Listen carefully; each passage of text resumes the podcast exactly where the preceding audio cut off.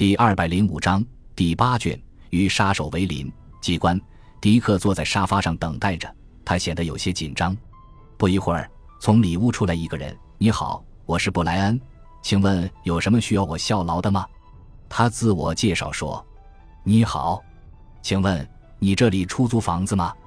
迪克停顿了一下，眼中流露出一种紧张的神色，又吞吞吐吐地说：“也许你能明白我的意思。”我找你并不主要是为了房子，而是而是为了……你不用说了，我都知道了。布莱恩谦和地打断了迪克的话：“你的朋友已经把你的情况向我介绍过了。”迪克有些拘谨地坐在沙发上，他身后的玻璃门上贴着一串文字：“布莱恩，房地产经纪人。”从某个角度看上去，那串文字就好像圣人的光环一样浮在他的头顶上，那情景非常滑稽。迪克先生，在你来之前。你的朋友已经打电话通知我了，布莱恩说：“我相信你现在需要我的帮助。你是一位值得信任的客户，同时我也要请你了解，我也是一个值得信任的人。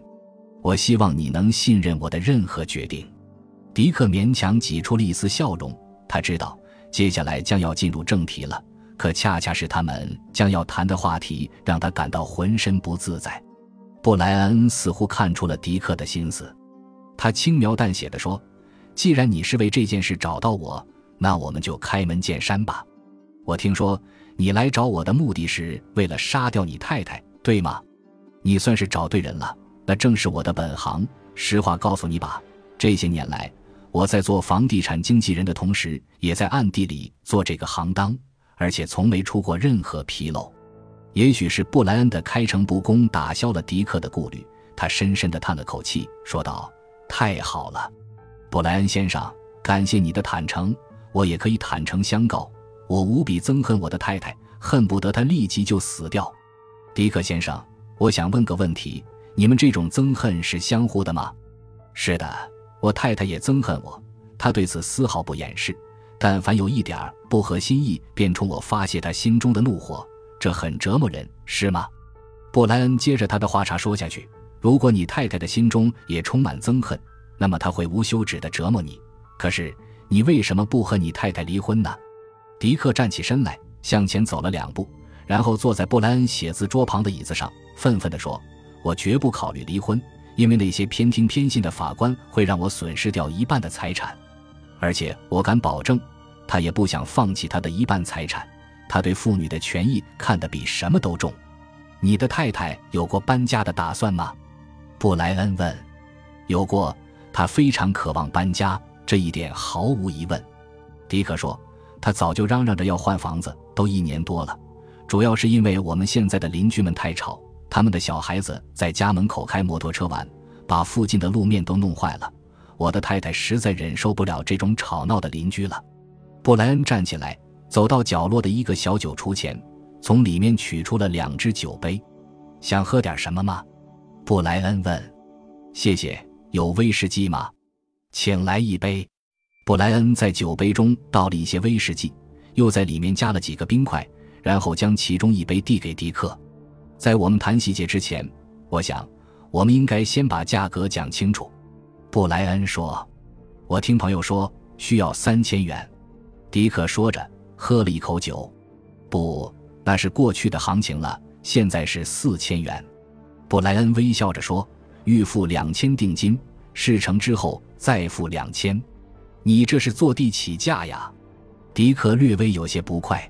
现在什么都在涨价，房租、日用品，你说说看，哪个没涨价呢？所以我要四千元并不多。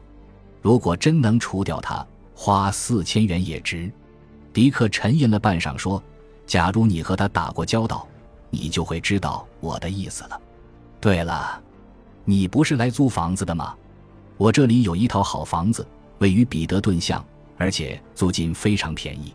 布莱恩说：“我相信你太太一定会喜欢那里的。”好的，那我什么时候可以带着太太去看房子呢？迪克问。如果你方便的话，明天我和你们一起去，我会安排你们夫妇住进去的，其余的事就交给我好了。那月底前可以把它除掉吗？这种大事。你别太心急呀，布莱恩说。他看见迪克的脸上浮现出一丝杀意，或许他正怀着愉快而阴沉的心情，畅想着可以永远摆脱掉他的太太了。我能不心急吗？迪克脸上显现出不快之色。你总得告诉我，你把造成意外的机关设置在哪儿了吧？我必须知道，我将如何避开意外。别担心，我会让你知道的。布莱恩说着，喝干杯中的威士忌。别忘了，在这个领域里，我是专家，迪克先生。既然你找到了我。就应该完全相信我。迪克被布莱恩直白的言辞说得有些尴尬，他不再说话了。不过，布莱恩随后又给他吃了一颗定心丸。迪克先生，周三下午，我陪同你和你的太太去看房子。当你们决定入住后，我保证会教你如何避开意外。好吧，我相信你。说完，迪克也一口喝干杯中的威士忌，两人握手道别。那栋房子位于彼得顿巷的四百二十三号。周三下午四点整，我会在那儿恭候你们夫妇。”布莱恩说。“放心吧，我们一定准时到。”迪克说。“我顺便会把第一个月，也是最后一个月的租金带过去。别忘记，还有两千元的预付款呢。”布莱恩微笑着提醒他。“哈哈，你不说我还真差点忘了。放心吧，一分钱都少不了你的。”迪克回答说：“迪克离开后，布莱恩高兴地走到酒橱前，又给自己倒了一大杯酒。他一边喝一边想：这个迪克真是个不错的主顾。如果能再找到一个像他这样大方的主顾，那就更好了。”周三下午，迪克夫妇如约来到位于彼得顿巷的房子，与布莱恩碰面。迪克太太给布莱恩的第一印象是娇小迷人。根本不像她丈夫先前所描述的那样面目可憎。不过，人不可貌相，往往看似平静的婚姻也会蕴藏着具有毁灭性的暗涌，就如同平静的河水下面也隐藏着危险的潜流一样。这种婚姻中的伴侣，可能在他们真正领悟到暗流危险性之时，两人就已被冲开了。总之，迪克太太给布莱恩的第一印象并不坏，他似乎既聪明，又不失理性。那栋房子周边环境非常宁静，风景也很优美，四周是一大片绿茵茵的草地，还有许多高大的树木。房子有两层楼，一楼是两间卧室，二楼有一间精致的小娱乐室，非常适合像迪克夫妇这种没有孩子的中年人居住。迪克太太走进房子后，首先来到厨房，他仔细打量了一番，高兴地说：“想不到这种外表古朴的房子，厨房设施还挺现代化的。”真是难得。是的，这种外表古朴的房子非常宜居。布莱恩说：“可惜现在新盖的房子，无论从质量还是从舒适度来讲，都很难与早年的房子相匹敌喽。”房子有地下室吗？迪克问，态度显得既诚恳又自然。有，有个大地下室，原来的房主用来储存燃料。地下室旁边还有一个专门储存水果的地窖。也可以拿来当酒窖，你们不妨跟我去看看。说完，布兰就领他们顺着楼梯来到宽敞干燥的地下室，然后他们三人又回到楼上，挨个房间查看。迪克太太看得非常认真，虽然她觉得浴室里的灯饰和壁纸很合心意，但还是挑了一大堆毛病。当他打开大衣出门查看时，站在他身后的迪克就冲布莱恩使了个眼色，仿佛在说：“你瞧，我没说错吧？”他就是这样爱挑剔的人。迪克太太总算把屋里屋外都看了个遍。他们回到阴凉的门廊中。房租多少钱？迪克太太问。第一年每月租金一百七十五美元。布莱恩故意报了个便宜的价格，因为他和迪克都清楚，凭这栋房子的位置和条件，就是再加五十元也租得出去。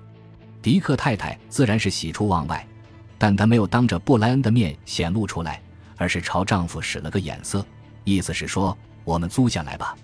看来这个价格比较合理，亲爱的，你喜欢这栋房子吗？迪克问。其实他心里明白，这正合自己的心意。是的，我很喜欢。我们应该马上租下来。既然你们很满意，那现在就到我办公室去，我们把合同签下来。站在一旁的布莱恩满脸堆笑地说：“感谢您的收听。”喜欢别忘了订阅加关注，主页有更多精彩内容。